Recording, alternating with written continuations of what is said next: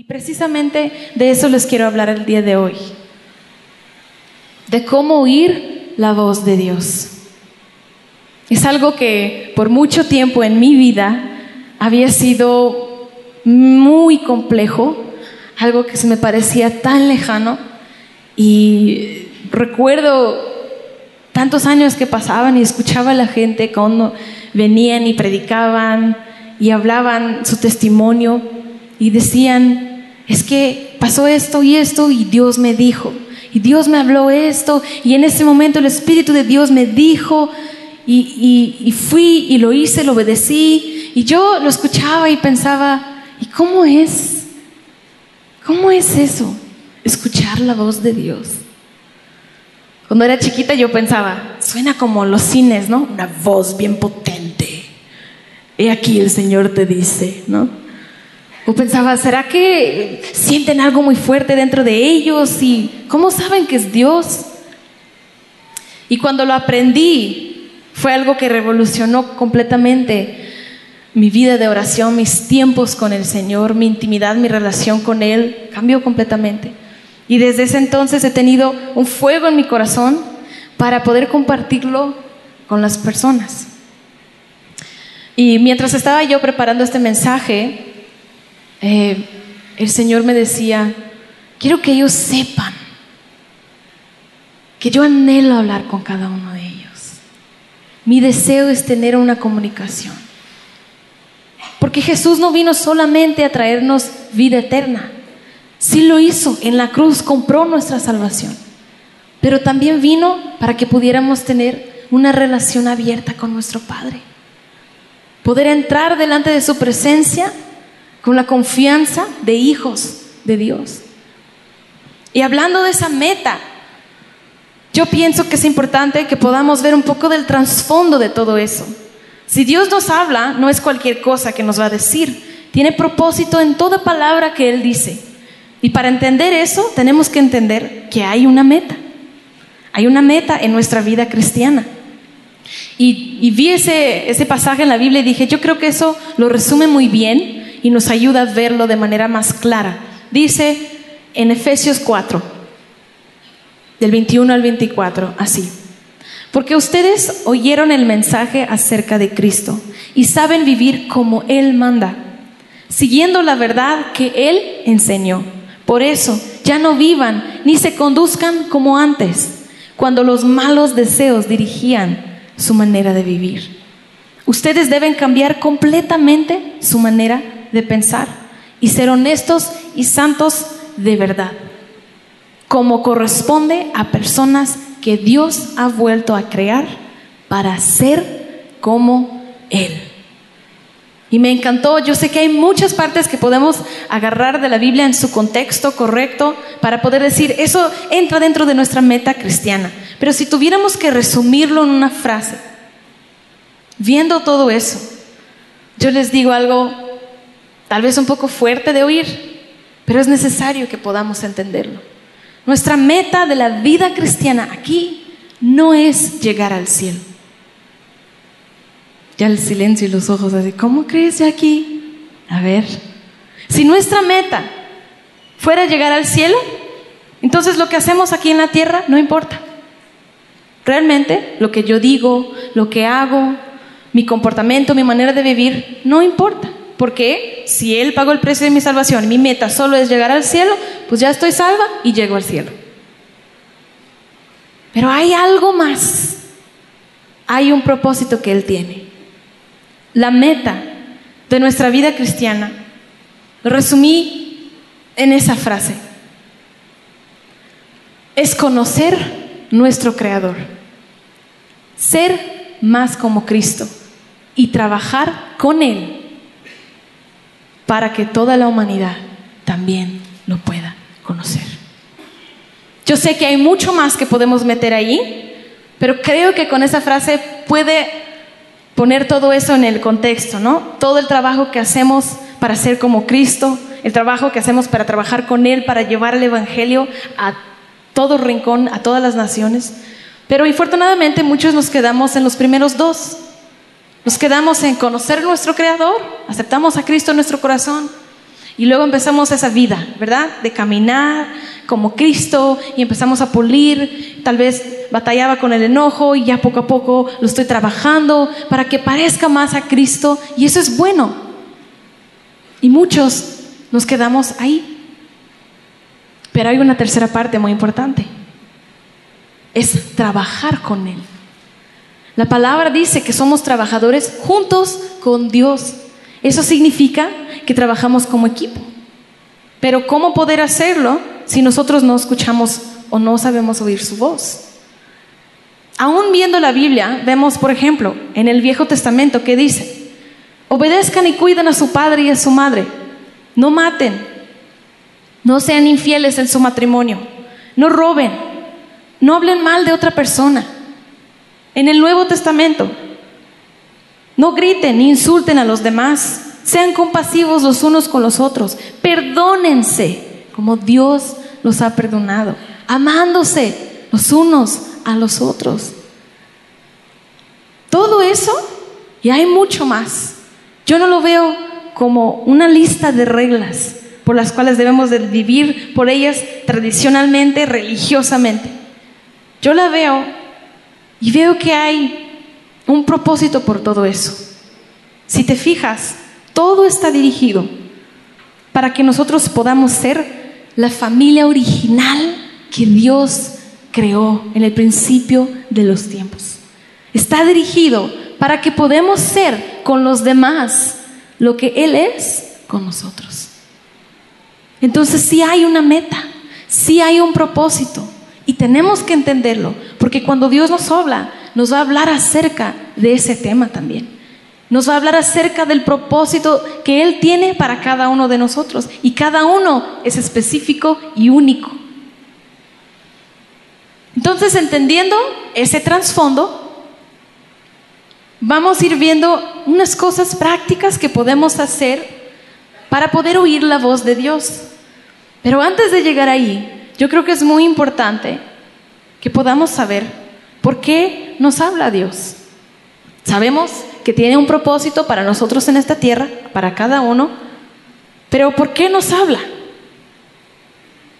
Jesús vino para hacer que nosotros fuéramos gobernados por su espíritu otra vez. No solo gobernados por la carne, por las viejas maneras de vivir, pero por el espíritu de Cristo, de Dios. Y Él quiere que nosotros podamos pensar con Él. ¿Por qué nos habla Dios? Quiere que pensemos con Él. Pero ¿qué pasa en nuestra vida de oración? ¿Cómo se ve eso?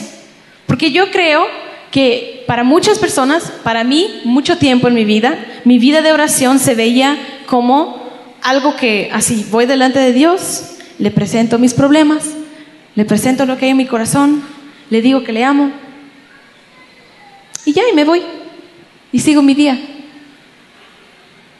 Y se basa completamente en lo que sale de mí, en lo que yo pienso.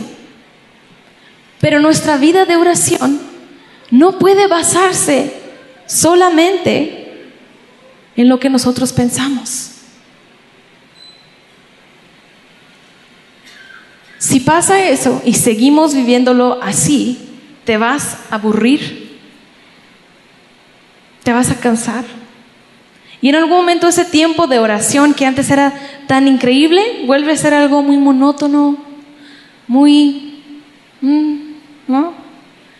Y hasta que llegas y dices, prefiero hacer cualquier otra cosa que estar aquí. No, mejor, deja voy y veo una película, voy a salir, mejor voy, prefiero leer un libro. Y es algo muy aburrido y es, es tan triste que nuestra vida de oración esté tan muerta. Pero la razón número uno por la cual es así es porque nosotros solo hacemos que se trata de lo que yo pienso de lo que yo siento.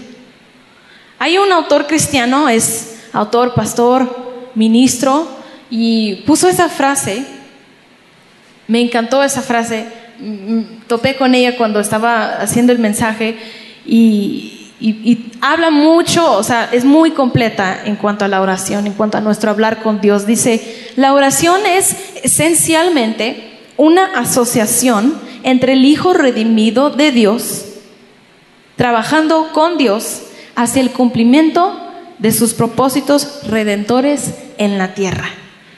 Lo voy a decir una vez más porque está bien completa. La oración esencialmente es una asociación, un trabajo en equipo, algo entre dos personas, entre el Hijo de Dios, que somos nosotros, trabajando con Dios para cumplir un propósito que Él tiene en la tierra. Eso es lo que debe ser la oración, pero no se ve así para muchas personas. Como decía, no se puede basar en lo que nosotros pensamos. Nosotros tenemos que entender que cuando Dios nos habla es para revelarnos más de Él y lo que Él quiere hacer a través de cada uno de nosotros aquí en la tierra. La mayor razón por la cual debes saber oír la voz de Dios es para conocerlo más. Pablo mismo lo dijo en la palabra. Olvidando todo lo que hay atrás, prosigo hacia la meta de conocer a Cristo. Se trata de conocer lo que hay en su corazón, lo que le gusta, lo que no le parece bien, lo que le entristece, su personalidad, su voluntad. Por eso nosotros buscamos oír la voz de Dios. Bueno, ya aquí está bien. Ya me dijiste el trasfondo, ya entiendo un poco más sobre por qué nos habla Dios. A ver, ¿Qué tengo que hacer entonces? Ya lo quiero saber. ¿Qué es lo que puedo hacer para oír la voz de Dios? Yo lo puse en cuatro pasos, no para que sea nada teológico ni nada. Simplemente yo creo que viéndolo como cuatro pasos nos hace más fácil de entender y de poder aplicarlo en nuestra vida. Y esos cuatro pasos están basados en una escritura que está en el libro de Habacuc. Habacuc era un siervo del Señor y en ese entonces, mientras estaba escribiendo esto, estaba pasando una situación algo difícil en su actualidad y había unos problemas ahí y no encontraban respuesta ni solución, no había, no sabían qué hacer. Muchas veces nosotros venimos delante de Dios como Habacuc también vio, vino, fue delante de Dios. Y le presentamos nuestros problemas, decimos, Dios, es que ya esto y esto, estoy harta, ya no puedo más con esto. Si tú no me dices algo, yo no sé qué voy a hacer. Pero la diferencia es que dejamos nuestra queja y nos vamos. Pero Habacuc nos enseña cuatro pasos que podemos tomar. Porque luego, luego de presentar su queja, Dios le responde. Y dice así, Habacuc 2 del 1 al 3, ya he presentado mi queja. Y ahora voy a estar muy atento. Esperaré para ver lo que el Señor me dirá. ¿Y qué he de responder tocante a mi queja? Luego, luego, Jehová me respondió y dijo. Y ahí hago una pausa, porque yo creo que hay algunos que ya entrando dentro de ese momento de, pues voy a ponerlo en práctica, pero ya entrando de entrada, sí, pero no creo que Dios me va a hablar ahorita, ¿no? O sea, o sea, le voy a decir, le voy a hacer, pero no me va a hablar ahorita. Y ya entran con una mentalidad de duda, de incredulidad. Pero Dios sí quiere responder. Para cada pregunta que hace el hombre, Dios tiene una respuesta. Aún para las preguntas que no tenían buena intención, hechas a Jesús a ver si conseguían encontrar ahí algo que él iba a decir mal para ponerlo en la prisión, él las contestaba. A veces la contesta va a ser una pregunta para revelar lo que hay en tu corazón, pero siempre hay respuesta de parte de Dios. Y Él sí quiere responder lo que tú tienes en tu corazón. Dice, Jehová me respondió y dijo, escribe la visión, grábala en tablas para que pueda leerse de corrido. Aunque la visión tarda en cumplirse, se cumplirá a su tiempo no fallará. Aunque tarde, espérala, porque sin duda vendrá, no tardará. Eso fue lo que Dios le dijo. Y aquí vemos los, los pasos y vamos a ver el primero que él tomó. El primer paso para poder escuchar la voz de Dios, estar quietos. Puse aquí posicionarte espiritualmente. Dice la palabra, voy a estar muy atento. En diferentes traducciones lo describe de manera diferente, pero él es él aquietándose en su espíritu. Ah, pues ¿cómo me posiciona mi espíritu? No entiendo eso. Bueno, una cosa es que te sientas ahí en tu sofacito y con tu Biblia y todo y, te quietas, ¿no? Ok, ya estoy quieto. Pero ¿y tu mente? ¿Y lo que hay en el corazón? Está a mil por hora y realmente no estás quieto. Hay mucho fluyendo dentro de ti y no puedes enfocar bien. Entonces, un posicionamiento para quietarnos, espiritualmente hablando, es, muchas veces lo he tenido que hacer así, voy delante de Dios y digo, Señor, solo tú sabes todo lo que tengo en mi mente, pero este momento yo lo consagro para ti. Yo vengo delante de ti, aquíétame, Señor. Me posiciono para oír lo que tú tienes que decir. ¿Sí? Eso es estar quieto. Hay algo interesante que vemos en la Biblia y quise añadirlo en ese punto. En Primera de Reyes vemos el profeta Elías, un profeta con quien Dios le hablaba mucho y hacía cosas con él, trabajaban juntos y en ese momento él se fue a un lugar muy lejos, se metió en una cueva y en otro momento veremos por qué, pero Dios le empieza a hablar y dice, en ese momento Dios pasó por ahí y de inmediato sopló un viento fuerte que estremeció la montaña y las piedras se hicieron pedazos. Pero Dios no estaba en el viento. Después del viento hubo un terremoto, pero Dios no estaba en el terremoto. Después del terremoto hubo un fuego, pero Dios tampoco estaba en el fuego. Después del fuego se oyó un suave susurro. Eso es lo que pasa cuando Dios nos habla. A veces sí va a hablar en voz audible. A veces sí va a ser algo extra especial, así, para ponerlo así, algo fuera de, lo original. Pero tiene un propósito para hacerlo y lo hace con algo determinado. Pero en nuestra vida diaria, en nuestro caminar con Dios, esa voz va a ser un suave susurro. Y si yo no me aquieto, yo no lo voy a poder escuchar. Porque muchas son las voces que están alrededor, pero su voz es suave y se tiene que aquietar para escucharla. Entonces el primer paso es estar quieto, posicionarte para escuchar lo que Dios te va a decir. El segundo paso es tener visión enfocar los ojos de tu corazón en Cristo. Él dice, esperaré para ver lo que Dios me va a decir. Es interesante. No tiene más sentido si Él hubiera dicho, esperaré para oír lo que me va a decir. Pero dijo, esperaré para ver. En otras traducciones dice, velaré para ver. Con un propósito está eso ahí. Es la visión que nosotros tenemos que tener. Entonces ya estamos quietos y tenemos que aquietar la voz de nuestras emociones, de nuestros pensamientos y tenemos que enfocar esos ojos en Cristo, en lo que Él está haciendo.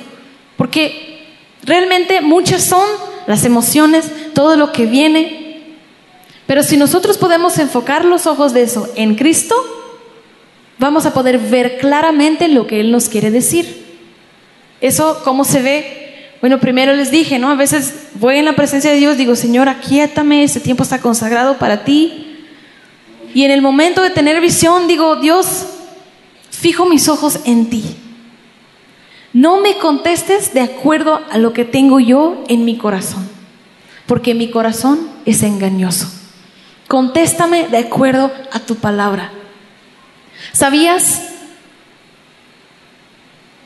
que Dios en la Biblia, en el Viejo Testamento dice, yo les respondí de acuerdo a la multitud de ídolos que tenían en su corazón? ¿Qué significa eso? Si tú vas delante de Dios para pedirle si sí o si no para algo, pero tu corazón ya está decidido, no, pues no importa lo que diga, o sea, yo lo voy a hacer, ni modo, ¿no? O vas y, y, estás creyendo que vas como para pedirle dirección, pero realmente dentro de ti, si Él te fuera a decir que no, aún así lo harías. No quieres oír que no. Eso estás poniéndolo encima de lo que Dios se va a decir. Estás poniéndolo encima de Dios. Entonces es un ídolo. Y parte de enfocar nuestros ojos en Él es decir, rindo mi corazón y lo que yo quiero y mis maneras de pensar y ver las cosas. No importa lo que pase. Si tú me dices que no o sí, a ti te voy a obedecer. Por más que yo quiera hacerlo diferente. Eso es rendir. Eso es poner nuestros ojos en Él. Entonces, primer paso, estar quietos. Segundo paso, tener visión. Tercer paso, sintonizar. Oír lo que Él está diciendo. Él dice, esperaré para ver lo que me dirá el Señor. O sea, que sí me va a hablar. ¿Cuántas veces en tu vida de oración vas y te metes y no, no tienes esa mentalidad de que ahorita mismo, no, pues tal vez a través de un profeta o no sé, pero ahorita no me va a hablar. Sí, te va a hablar, te quiere hablar y te tienes que sintonizar con lo que Él te está diciendo. Es poner esos oídos y decir, ya no voy a escuchar nada más, voy a entrar y voy a esperar para ver lo que me vas a decir. Ahora, algo importante para, para entender es que Dios habla a través de su espíritu. Sí, la palabra dice, es el espíritu de Dios que viene al mundo para convencerlo de su pecado. Es el espíritu de Dios que viene a glorificar el nombre de Cristo. Es el espíritu de Dios que nos revela quién es el Padre. Y dice, el espíritu de Dios no habla de su propia cuenta sino de todo lo que oye el Padre. Dios habla a través de su espíritu a nosotros. Y ese espíritu fluye dentro de nosotros. Aún si vemos en la Biblia, hay muchas palabras que usan para describir el espíritu de Dios. Dicen una paloma, fuego, aire, un viento, agua. Y si te fijas, todas esas cosas fluyen. De la misma manera, el Espíritu fluye dentro de nosotros. Ahora, les voy a dar una clave. Y esa clave es tan importante, porque si no la captamos, no vamos a tener éxito cuando nosotros tratamos de emprender esto en nuestra vida. Tenemos que captar esto. Él va a fluir a través de pensamientos e imágenes espontáneas. Ah, Jackie, no, no, ya. A ver, ¿dónde dice eso en la Biblia? Bueno, vamos a verlo. Un ejemplo práctico. Aceptaste a Cristo en tu corazón, empezaste a caminar con Dios y ahora ya sabes cosas que debes, que no debes hacer, lo que está correcto, lo que no está correcto. ¿Sí? Y les voy a decir, no les voy a pedir que levanten su mano, pero de seguro todos lo hemos hecho. No de seguro, de certeza. Porque todos en algún momento hemos pecado, ¿sí o no? Ahí todos así, no, yo no. ha pasado con todos. Estás a punto de pecar. Estás a punto de hacer algo que sabes que no debes hacer. Estás a punto de decir lo que sabes no debe salir de tu boca. Estás a punto de ir a ver fulanito que sabes que no debes ir a ver. Y dice la palabra, siempre ante toda tentación, Él provee una manera de escape para salir de ahí, una puerta de escape. Y yo veo esa puerta como lo que pasa justo antes de cometer el error, viene una voz y dice, detente, no lo hagas, no lo hagas, sabes que no está bien, no lo hagas. Esa es la voz del Espíritu de Dios que vive dentro de ti y te dice, no lo hagas. Entonces, en cierta forma, podemos decir que hemos escuchado la voz de Dios. ¿Y cómo vino esa voz a nosotros? ¿Se partió el cielo en dos y, se escuchó y salió fuego? No.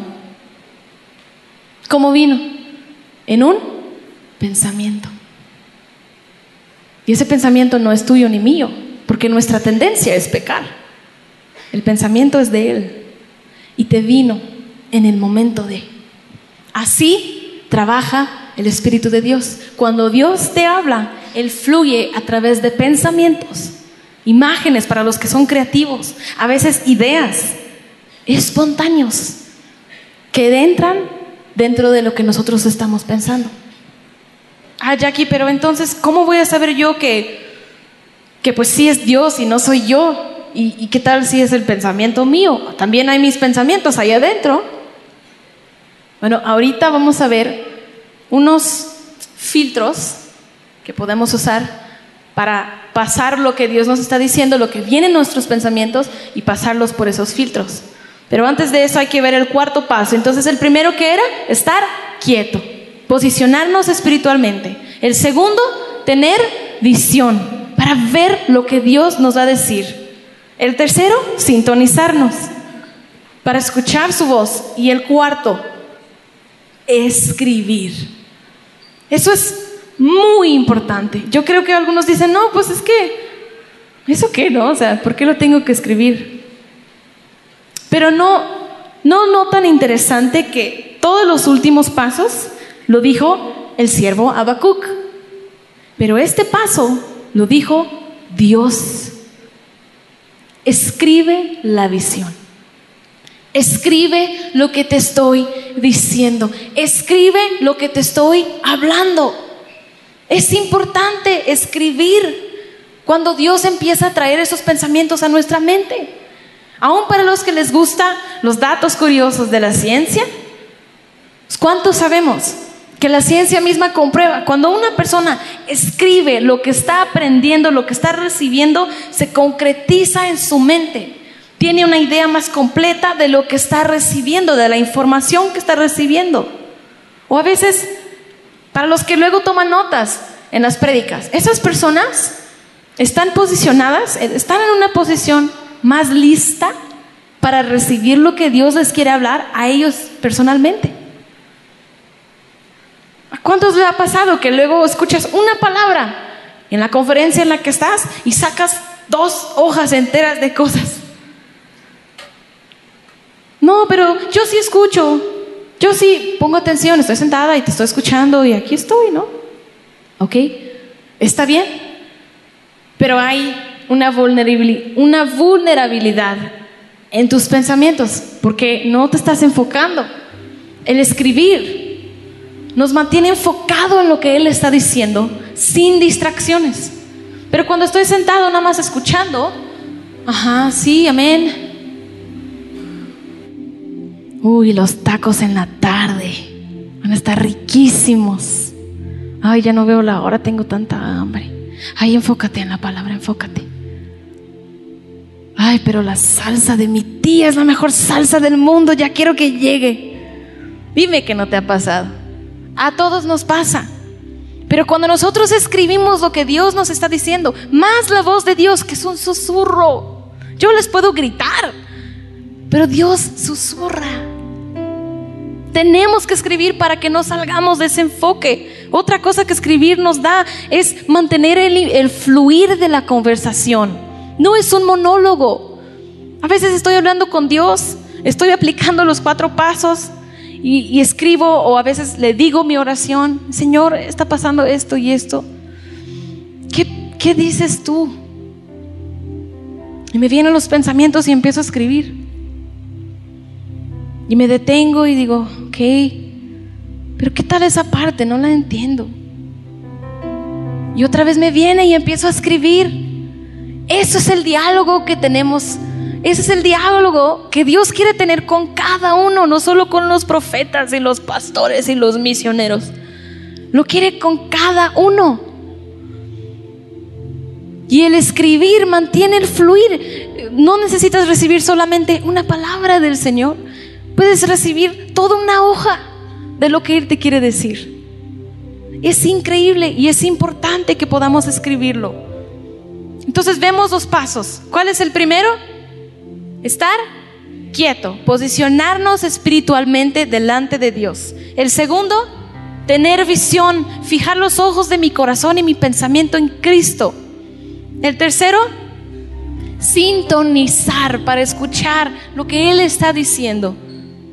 Y el cuarto, escribir lo que nos dice. Es importante. Bueno, Jackie, ok, y ya lo hice, pero aún así tengo dudas. Yo no sé si eso está correcto. ¿Y qué tal si solo soy yo? Es válido tener esas dudas, pero tenemos que tener fe que Dios nos quiere hablar y que esas dudas no nos impidan de llevarlo a cabo. Les voy a dar unos filtros. Yo lo puse aquí como notas importantes. Si pasamos lo que escribimos por esos filtros, tenemos la seguridad. ¿No? Podemos ver realmente eso está viniendo de parte de Dios. El primero es Dios trabaja con el orden de autoridades, no en contra de. Eso es sumamente importante entender, porque muchas personas tendemos, ¿verdad? Tendemos a brincar las autoridades que tenemos. No, pues ni modo, o sea, no sé él, pero Dios me dijo, a ver, Dios trabaja, si toda la autoridad es puesta por Él, ¿por qué va a trabajar en contra de su propio orden? No trabaja así. ¿Qué tal las esposas? Ah, no, yo soy el Espíritu Santo de mi casa, ¿eh? Ah, sí, no, Dios me habla y yo paso tiempos con Él y mi esposo, pues realmente es un flojo, no busca y Dios no le habla, pero a mí sí me habla. Y yo le ando diciendo lo que tiene que hacer. ¿Sí o no? Bueno, ni les pregunto. Se quedan calladitas. y tratamos de brincar. Y es triste, porque la gente ni piensa, ¿no? O sea, les pregunta, ¿y qué dice tu esposo sobre eso? Ah, no, pues no está de acuerdo, pero Dios me dijo, entonces no importa. No, Dios no trabaja así.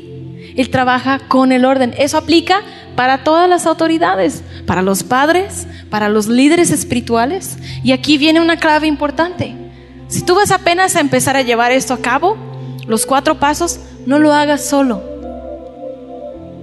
está bien, está basado en la Biblia, pero al hacerlo solo, sin tener un líder, una persona que pueda checar lo que estás escribiendo, te sometes a, a una vulnerabilidad de tu corazón. El corazón es engañoso y podemos engañarnos, pero ¿cómo lo vamos a saber si nos estamos engañando, si no pasamos nada por ningún filtro, ninguna autoridad? Aún las parejas, los matrimonios, Sammy y yo lo hacemos. Cuando aplicamos esto, varias veces le he pasado mi cuaderno donde escribo y digo, oye, ¿qué sientes en tu espíritu sobre esto? No le digo, ¿qué piensas tú? Porque no se trata de lo que pensamos. Le digo, ¿qué dice tu espíritu? ¿Hace, ¿Está siendo testigo? ¿Está confirmando lo que está escrito? Y está bien hacerlo así. Pero más en el principio, tenemos que tener alguien que lo cheque para que podamos, hasta que vayamos agarrando la confianza, ¿no? De distinguir entre, entre la voz de Dios y nuestros pensamientos, porque al practicarlo lo vas a empezar a distinguir, lo vas a empezar a distinguir cuando te sintonizas. Vas a ver, ok, esto es mío, esto es Dios. Porque pule, se empieza a pulir y afinar nuestro oído. Entonces, eso es uno. Dos, Dios trabaja de manera relacional. No te va a decir que te vayas a un lugar muy lejos y te quedas aislado de la gente quien Él puso a tu alrededor. Ese profeta Elías que leíamos sobre el viento y el fuego y todo eso, él se había metido en una cueva. Y Dios le habló, pero Dios le dijo, Elías, ¿qué haces aquí? Más de una vez le dijo, ¿qué haces aquí? Tienes que regresarte. Porque no debemos de aislarnos. Dios no nos va a hablar a decir algo que, ay, es que Dios me dijo que hiciera esto y pues, me estoy aislando de mi familia, de los que tengo. No, Él trabaja de manera relacional. Y otra cosa que yo puse aquí, dije, ¿sabes qué? Yo lo voy a poner porque yo lo he vivido. Y yo sé cómo es. Cuando aprendes y empiezas a hacer algo y hasta entras emocionadito, ¿no? Y no sale como tú pensaste que iba a salir. Aprender a caminar espiritualmente es como aprender a caminar físicamente. Va a haber tropiezos, va a haber caídas, pero no hay condenación. Dios dice, está bien, hijo, es un lugar seguro para que aprendas. Lo importante es que te levantes otra vez. No dejes de hacerlo. No dejes de buscar oír su voz. Porque una u otra vez no funcionó, las primeras veces no está funcionando. Sigue, sigue persistiendo. Sé fiel en lo poco. Vas a ver la respuesta. Y por último, y lo puse por último porque dije, eso es lo más importante. Y si recuerdan cualquier cosa de este mensaje, tienen que recordar ese punto. Todo lo que Dios te va a decir va a ser respaldado en su palabra. Todo. No, pero es que yo no conozco tanto de la Biblia. No importa. Dios te habla, es impresionante. Luego a veces pones cosas y luego vas a la Biblia años después y lees y dices, no inventes. Me dijo eso. Y ni sabía que estaba aquí. Porque es el mismo espíritu. Siempre. Si quieres saber un poco más de, cómo es cuando Dios habla, cómo suena, lee la Biblia. En el Viejo Testamento todo lo que Dios hablaba, escríbelo. Las letras rojas, léelas, cómetelas, estudialas, escríbelas. Y vas a empezar a ver, ah, ok, así suena cuando Dios habla. Así suena su voz. Y al practicarlo, te vas afinando más y más. Pero es importante que puedas practicar los cuatro juntos. Si aplicas uno o tres, no funciona igual. Es muy importante que cada uno esté tomado en cuenta para que podamos escuchar la voz de Dios. Pasarlo por esos filtros, tener a alguien siempre con nosotros, no hacerlo a solas. O sea, en el momento sí estás a solo, pero pero alguien que dices, esa persona puede revisarlo, a checar que sí, no tomar decisiones luego, luego al principio. Estamos aprendiendo. Entender el principio de las autoridades. Entender el principio de los ídolos de nuestro corazón. Entonces ya tu oración no se basa solamente en lo que tú piensas, pero es algo de dos personas. Y ese tiempo de oración que era abrumador para ti, va a ser el momento más vivo que experimentas en todo tu día. A mí me ha pasado que voy, y no solo en la mañana, voy varias veces al día. Y varias veces al día Dios me habla y me quedo impresionada, cada vez me quedo maravillada. Que un creador tan grande, que una mente tan infinita, me, me habla a mí.